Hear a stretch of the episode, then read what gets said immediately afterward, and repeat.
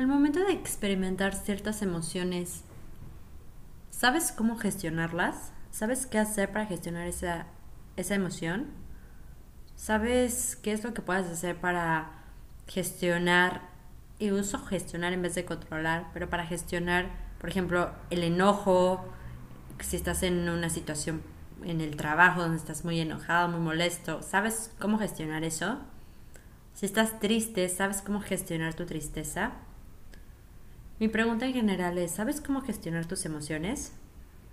El día de hoy te voy a compartir unos pasos muy precisos, muy particulares, con la intención de brindar conciencia a este proceso de gestión de emociones y deseando que te ayuden. estos pasos o estos puntos que te voy a compartir no son ni la verdad absoluta ni, ni mucho menos.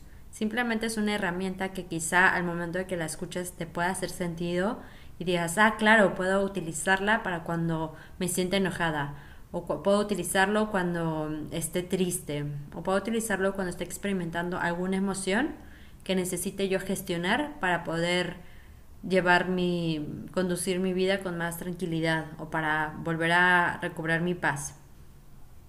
Pues bueno, esta herramienta te la comparto y esta información te la comparto porque a mí me ha servido muchísimo de darme cuenta de qué es lo que realmente me está molestando, qué es lo que realmente me está incomodando. Y son unos pasos.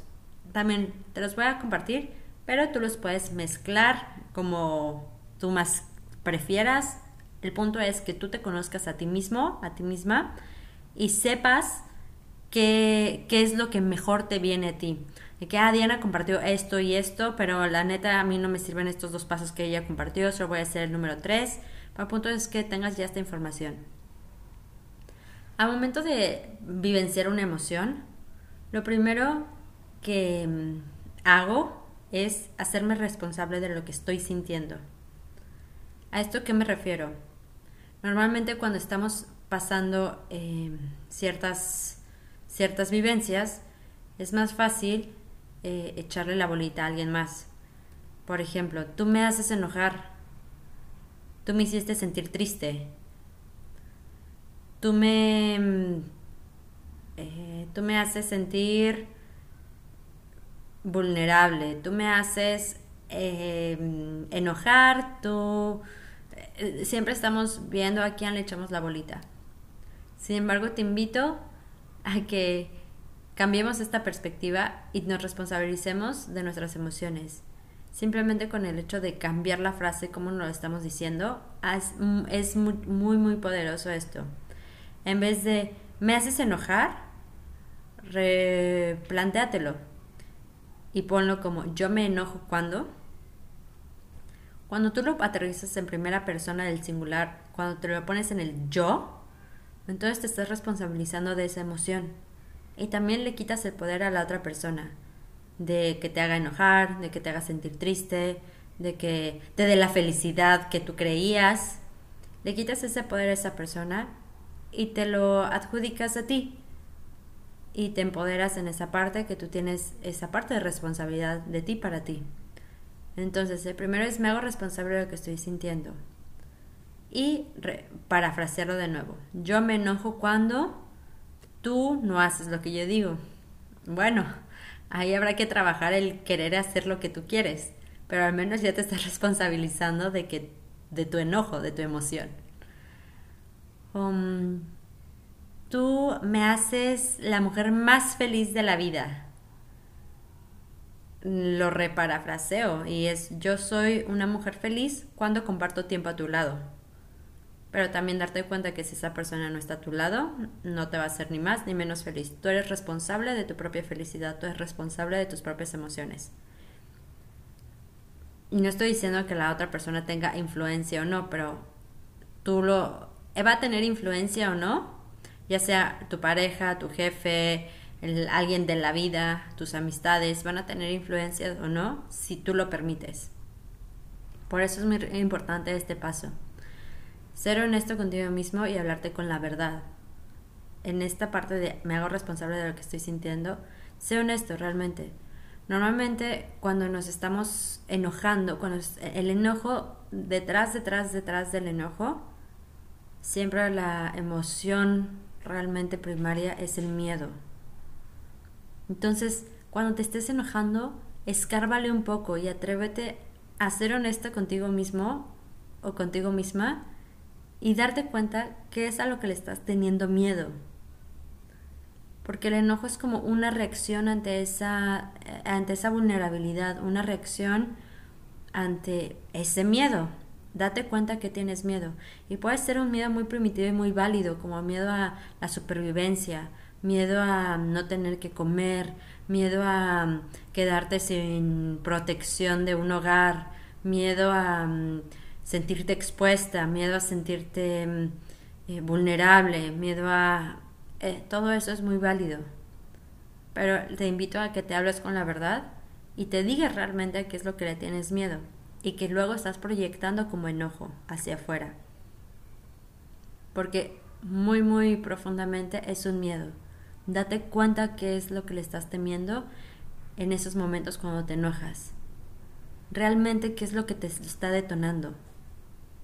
Por ejemplo, si te enojas porque eh, está muy desordenada la casa y nadie te ayuda, primero salte del rol de víctima, del nadie me ayuda.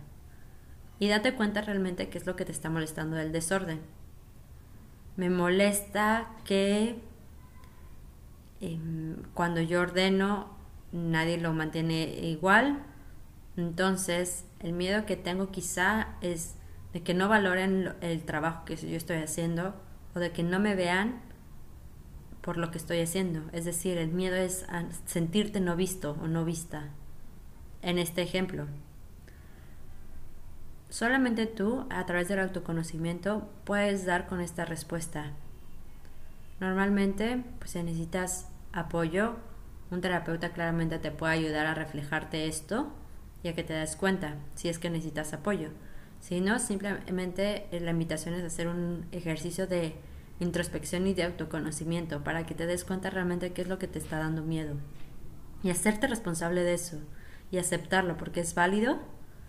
Nadie nunca tiene que validar tus emociones ni lo que estás sintiendo. Eso que te quede muy claro. Nunca tienes que buscar la aprobación de, de ver si está bien sentirse así o no.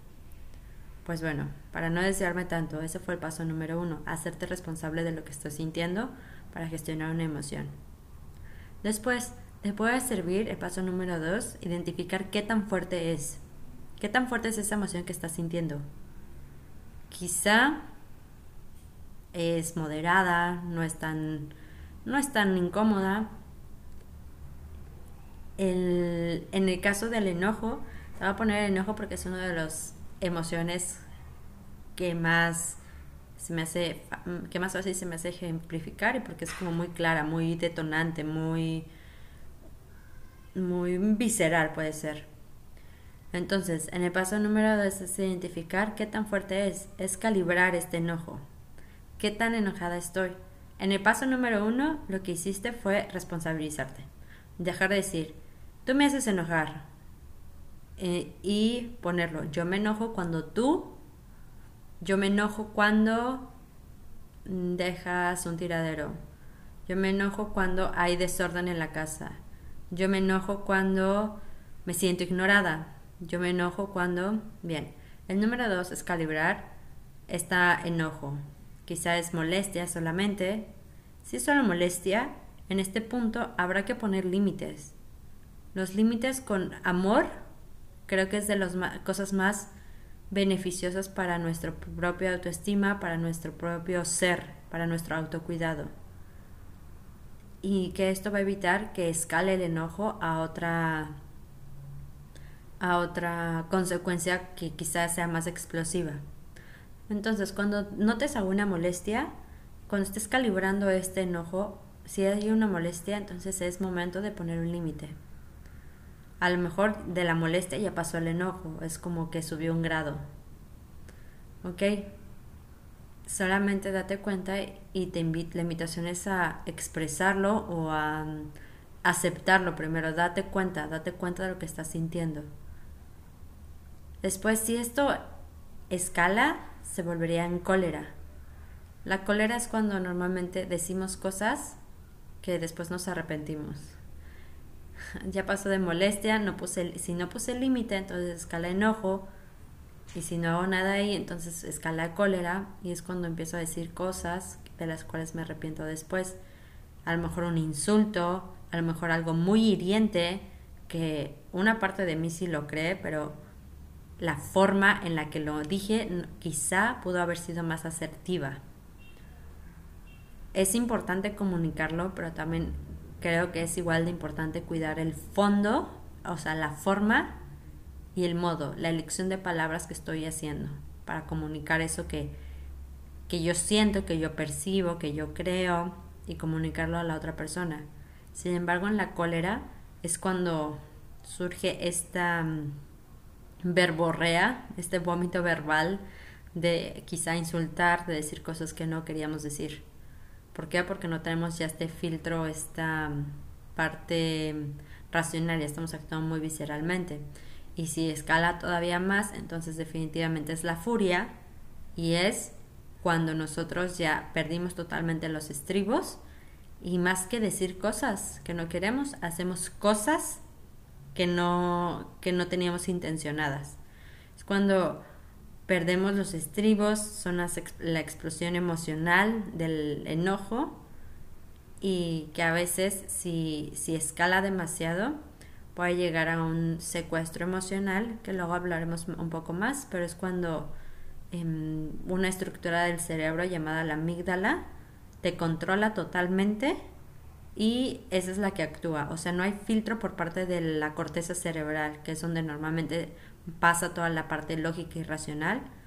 En la furia, si no se gestionó adecuadamente, entonces puede ir directamente a la amígdala y la amígdala en tu cerebro va a ejecutar eh, alguna acción. Incluso hay personas que en este estado de furia, de ira tan, tan, tan fuerte, ni saben, ni se acuerdan, no se dan cuenta de lo que hicieron. Y es cuando actúas de forma muy visceral y luego las consecuencias son, eh, pueden llegar a ser muy grandes y estremecedoras al no poder controlar la furia y si existe también un secuestro emocional. Pues bueno, este sería el paso número dos, calibrar. Luego el paso número tres sería canalizar, ya que calibraste, identificaste y te responsabilizaste de esto, ok, ya supiste darle un nombre, entonces canaliza y liberas esta energía. Yo conozco tres formas de canalizar la energía, porque pues si me doy cuenta cuando estoy enojada, lo que quiero hacer es ir y hacer un sprint rapidísimo al parque y pues si, si es que no tengo una una anger room al lado mío, ¿verdad? Estas, estas cuartos del enojo que hay en otros países, aquí en México yo no he encontrado alguna, pero es donde vas y descargas toda tu furia, toda tu ira, o sea, literal, están las cosas para que las rompas, te dan un traje, te dan protección especial, tú vas y como si fuera mm, un departamento, te dan un bate y tú vas a deshacer y destrozar todo. Y esta es una forma para liberar esa energía del enojo que tienes, esa energía de la ira que tienes. Y sí, es una de las formas para canalizar y liberar la energía. Una de ellas es el movimiento. Entonces, por ejemplo, en el caso del enojo, podría ser, si tienes disponible un anger room, pues ve este, estas facilidades para desquitarte.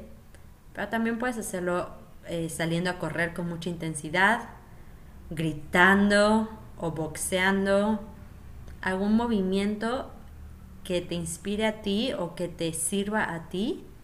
Otra vez, insisto, la importancia del autoconocimiento. Yo puedo ir a correr y listo, con eso me libero. Pero a lo mejor tú puedes ir y por más que corras 27 kilómetros, pues nada más no te funciona. Entonces encuentra qué es lo que te puede ayudar a, descargar esto a través del movimiento. A lo mejor la danza, a lo mejor literal te vas a comprar una piñata y le pegas, a lo mejor con la almohada le pegas ahí al, sillón con la almohada hasta que pues quizás se deshaga la almohada, pero al menos no te heriste a ti mismo ni heriste a otra persona. A lo mejor, em, eh, una vez hice esto. A lo mejor agarrar los frascos de vidrio que tienes ahí que vas a reciclar y pues yo nunca los llevé al reciclado y fui a romperlos en una pared, en un espacio seguro también. Este, fui y aventé todos los frascos de vidrio que tenía ahí y eso para mí sí me liberó muchísimo. Entonces, tú conócete y escoge la estrategia. Aquí te, te mencioné algunas. Escoge una estrategia que sea em, saludable para, para, para liberar tu enojo. Y con esto me refiero a saludable que no te lastimes a ti o que no lastimes a otra persona, ni física ni emocionalmente. Bien, esa es una forma, el movimiento. La otra forma de canalizar y liberar la energía sería escribir.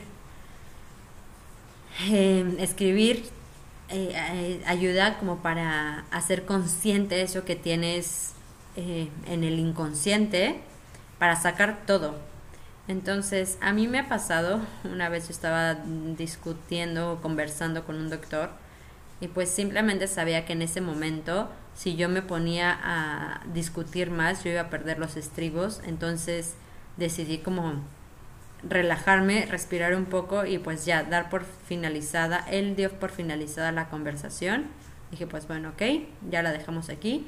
Pero yo estaba muy enojada, muy enojada.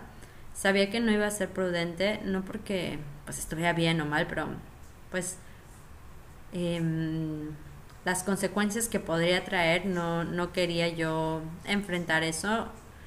Entonces dije, pues no es prudente comentarlo o decirle todo esto aquí. Entonces lo que hice fue ir a mi carro, saqué una libreta y ahí me puse a escribir todo lo que sentía. Así mm, viejo tal por cual, hijo de no sé qué, bla, bla, bla, eres un tal, ¿cómo te atreves a decirme tal y cual? Ni me conoces, o sea, literal, escribí todo. Hay una autora que se llama Gaby Bernstein, que me gusta mucho la forma en la que escribe, es muy amigable. Y en uno de sus libros ella invita a hacer una meditación que se llama Rage the Page.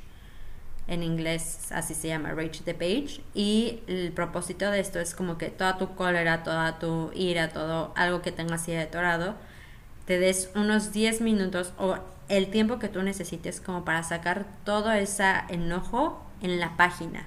Si necesitas rayar la página, ráyala. Si necesitas escribir lo que sea, escríbelo el punto de este ejercicio es sacar todo ese eh, cólera, todo ese enojo. En este caso estamos viendo el enojo, pero toda esa emoción puede ser también la tristeza, la alegría, pues incluso la alegría, para hacer también ejercicios de autoconocimiento de qué es lo que me da alegría. Em, te comento que en un podcast pasado te mencioné que las emociones básicas podrían ser tristeza, alegría, miedo, enojo, afecto. Entonces, cualquiera de estas emociones aplica para estos pasos que te estoy dando. E incluso, por ejemplo, si tienes miedo, escribe todo eso que te da miedo, escríbelo. El punto de este ejercicio de canalizar así la energía y de liberarla así es que pues la estás transformando, ya no se queda solamente dentro de tu cuerpo, sino lo estás transformando en otra cosa, la estás transformando en la escritura. Y también después de escribir el leerla creo que da una, el releer te da una perspectiva de, de lo que estás sintiendo. A veces a mí esto me cuesta. Normalmente yo escribo nada más y ya cierro la libreta y nunca más lo vuelvo a abrir, ya no pasó. Si no lo veo no existe, ¿verdad? Y a veces yo no releo las cosas. A veces sí, pero hay unos temas que me cuestan más que otros releerlos. El punto de este ejercicio quizá también es ayudarte a releer otra vez las cosas y que tomes conciencia. Porque incluso a mí me pasa, no lo releo porque a veces se me, me, da vergüenza y digo como, pues, qué infantil Diana, qué poco madura tu respuesta, qué poco madura está tu actuar y por eso pues no lo releo porque me da, me caen esos veintes. Pero el objetivo sería escribirlo y releer todo. Y una tercera forma es hablarlo. Ah, cuando quieras eh, canalizar esta energía de esta emoción, cualquiera que sea tu emoción, háblalo. eh, eh, con alguien que te escuche sin juzgar. Eso es muy importante, al menos en mi experiencia me he dado cuenta que hablarlo con alguien que no me juzgue es de las cosas que más agradezco. Y también eh, hablarlo sin que nadie me dé recomendaciones de lo que debería o tendría que hacer o, ay amiga, pues yo te recomiendo que... Stop, detente con mucho respeto y mucho cariño, pero no me interesa ahorita en este momento tu recomendación. Simplemente necesito a alguien que me escuche y que pueda estar ahí para mí y que no haga de esta conversación suya, ¿sabes? O una competencia. Porque también nos falta la persona de, ay, pues es que em, me puso el cuerno y pues la amiga, ay, pues sí, pues a mí me puso el cuerno y este em, me hizo tal cosa, ah, pues sí, pues a mí tal cosa, y uno más que yo, o sea, siempre uno más que tú. ¿Qué necesidad hay de que pues yo estoy jodida y yo jodida uno más que tú? O sea, entonces es súper importante también saber con quién estás hablando, con quién vas a compartir esto que, que, que te das cuenta de que, que detonó esta emoción o esta experiencia. Habla con alguien que te escuche sin juzgarte y también con alguien que sea realmente de tu confianza. Porque a veces creemos que alguien es de nuestra confianza, pero luego va y ya le dio el chisme a no sé quién y entonces pues ya está el chisme. Y creo que eso no es ningún espacio seguro para ti, para compartir y vulnerabilizarte así y abrir tus emociones y tu corazón. Pues bueno, eh, resumiendo este paso 3 de canalizar y liberar la energía, hay tres formas, hablando, escribiendo y a través del movimiento. Ah, también se me olvidaba, en el movimiento, una de las herramientas más, más, más valiosas y creo que menos utilizadas es la respiración. La respiración también es un movimiento y al momento de utilizarla creo que nos, nos es, es muy útil para regular nuestro sistema nervioso a través de la respiración. Hay diferentes técnicas, quizá luego otra, otra podcast con las técnicas de respiración que yo he practicado, pero definitivamente la respiración es muy importante para regular, una herramienta muy valiosa para regular tu sistema nervioso central. Y la cuarta paso o el cuarto punto aquí para gestionar la emoción es comunicarla ya que hiciste todo esto, y te recuerdo, o sea, no está en orden. A lo mejor si tú primero necesitas desfogar esa energía, desfógala, luego te haces responsable, luego calibras, luego comunicas. Pero el punto es que estés en un lugar más tranquilo al momento de confrontar a la otra persona o al momento de externar esto, esta molestia o esta emoción. ¿De acuerdo? Em, el número cuatro es comunicar y de ser necesario establecer límites y generar acuerdos. Es decir, ya que estoy un poco más calmada, ya que entendí realmente cuál fue el origen, ya que me responsabilicé realmente de mi emoción y dejo de echar bolitas y culpas, ya que me regulé un poco y canalicé esta energía de cierta forma constructiva en vez de pues constructiva y sana sin lastimar a alguien más. Em, ya lo comunico, ¿sabes qué? Que tú hayas hecho esto me hizo sentir de tal forma y por lo tanto hay que llegar a un acuerdo.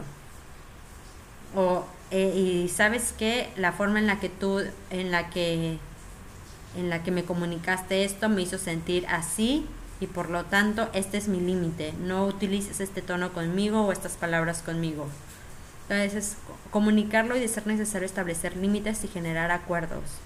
Bien, para que también la otra persona sepa, porque si nada más te lo quedas tú y dices, no, pues yo ya lo trabajé, yo ya lo hice, pero pues sí, también es importante comunicarlo con la otra persona para que esta otra persona también sepa cómo gestionarse y cómo manejarse alrededor tuyo y qué sí vas a tolerar y qué no vas a tolerar y qué sí va a funcionar en la relación y qué no va a funcionar en la relación para llegar a acuerdos y, respetar límites. Y también si la otra persona pues no respeta tu límite, pues entonces creo que lo más sano es tomar distancia. ¿Para qué vas a estar con alguien que no respeta tus límites? Si tú ya los estás exponiendo ahí, ya los estás poniendo en claro, comunícalos por favor. Es súper importante comunicarse porque la, la comunicación es vital. Tú no puedes leerle la mente a la otra persona y la otra persona no te la puede leer a ti. Entonces, qué bueno que ya hayas hecho todo este trabajo de introspección, que hayas te hayas responsabilizado de tu emoción, que hayas canalizado. Pero si no la comunicas para con esa persona que, que fue involucrada también, o esa situación o ese evento, el punto es comunicarlo, creo, porque es la herramienta que te permite expresar peticiones. Nadie te va a leer la mente, tú no puedes leer la mente de nadie.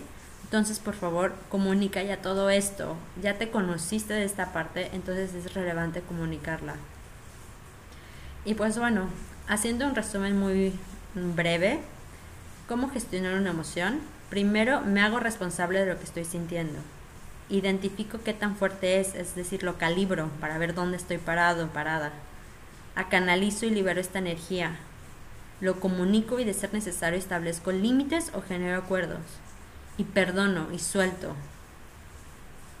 También no voy a dejar que abusen de mí, pero tampoco voy a estar enganchado o enganchada y con esa misma sensación o con esa misma experiencia y emoción o sentimiento no es ni sano para ti y es más liberador soltarlo y perdonar, pero sí estableciendo límites y acuerdos.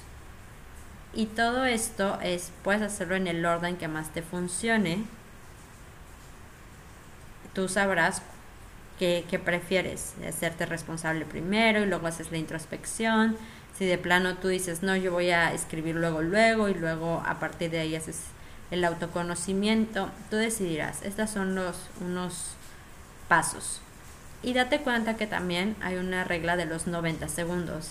Es decir, en una situación fuerte, tu cuerpo va a estar 90 segundos con esa emoción fuerte y esa reacción fisiológica. Y después de estos 90 segundos, tu cuerpo automáticamente va a buscar regresar al equilibrio. Busca la homeostasis otra vez del cuerpo y esto sucede siempre y cuando la mente no se meta. Es decir, estar en el presente, aquí y en la hora y dejar de irte y, conectarte con esas ideas. De que, por ejemplo, viste un, un mensaje en el teléfono de tu pareja, ¿no?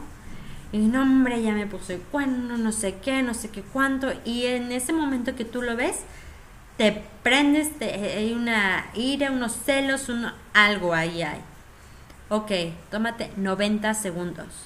90 segundos para que ayudar a tu cuerpo a que se regule otra vez. 90 segundos de escribir, 90 segundos de correr, 90 segundos de hacer respiración, 90 segundos de hablar y despotricar, 90 segundos de darte un tiempo para que esto pase, esto, este tiempo pase. Y deja de contarte historias si sobrevives a los 90 segundos sin que tu mente se meta en es que seguramente ya me puso el cuerno, es que seguramente no sé qué, es que bla bla bla, porque le está mandando el mensaje, no sé qué. Si sobrevivimos estos 90 segundos en la ira, en la tristeza, en el miedo, en esa emoción, incluso en la alegría, para que no nos dé un infarto de felicidad. Si sobrevivimos 90 segundos, después nuestro cuerpo automáticamente va a buscar regresar a esa homeostasis corporal. Esa sensación va, va a buscar eh, desaparecer, va a buscar canalizarse de otra forma. Y esto nos, nos trae a nosotros madurez emocional. Esto es lo que nos permite aceptar todas nuestras emociones, incluso las más displacenteras. Y creo que para mí este es el punto de, de compartir esto de inteligencia emocional es brindar herramientas para que más gente tenga esta habilidad de, tolerar todas estas emociones, tanto placenteras como displacenteras, porque normalmente queremos, no, yo solo las que se sientan bonito. Si me, se siente ahí medio feo, esas no gracias. Pero no, somos un todo. Entonces, esta habilidad de tolerar todas nuestras emociones sin perder el control. Espero que esto te sirva, te sea útil y recuerda, Sobrevive 90 segundos sin que tu mente te cuente historias.